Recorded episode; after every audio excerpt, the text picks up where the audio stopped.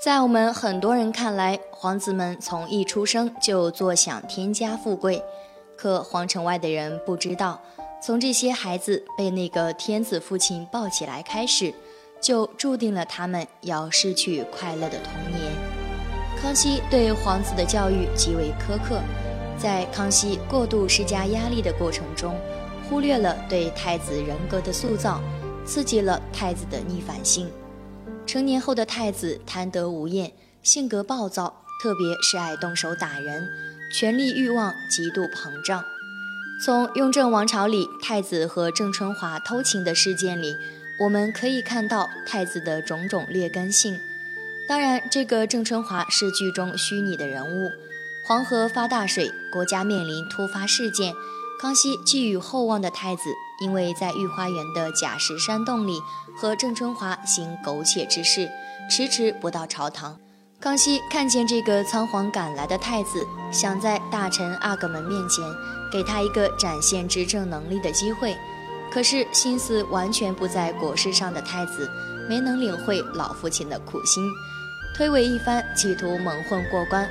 康熙看着眼前变坏了的太子，很是失望，不禁心生疑惑。难道我要把大清江山交给这样的接班人吗？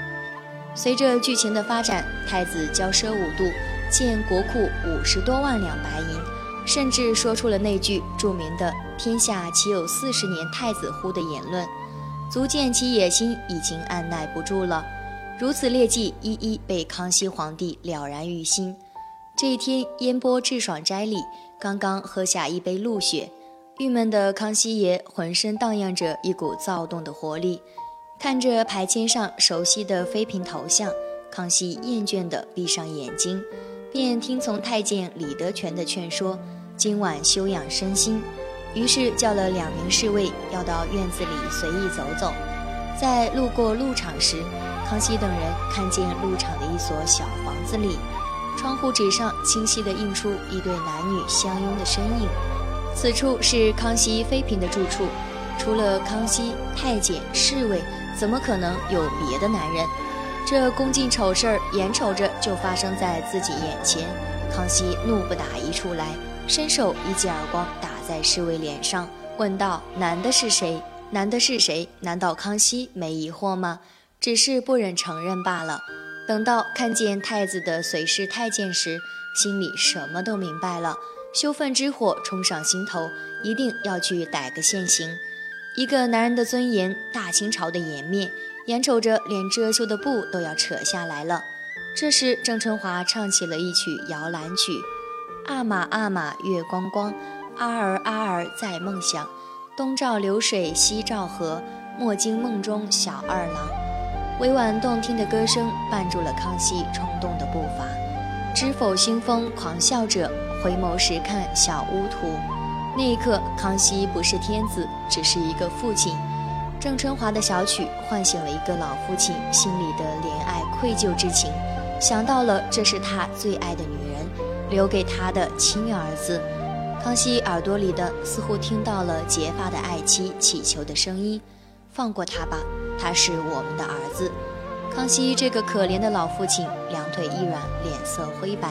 让太监李德全搀扶着打道回府，这桩宫禁丑事临时淹没在郑春华的摇篮曲里了。其实太子是一个缺乏母爱、缺乏童年时光的人，在压力大的时候，或者每当不顺心的时候，他就会去找郑春华。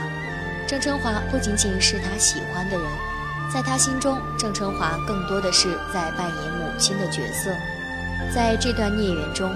郑春华是一个无辜善良的女人，她主动暴露自己，与皇家讲给这对天家父子留下了那块遮羞的布，与朝堂来讲，给执政者和接班人留下了缓冲的空间，对于大清朝的颜面也算是做了一点保护措施。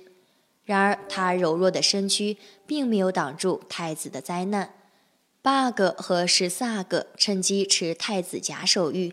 借太子之名发动兵变逼宫，这就是所谓的皇家兄弟情，远不及一个深宫里的弱女子。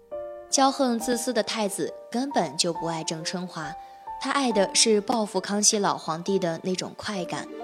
从某种程度上讲，这也是对长期在老子面前装孙子之后的一种报复性的释放方式。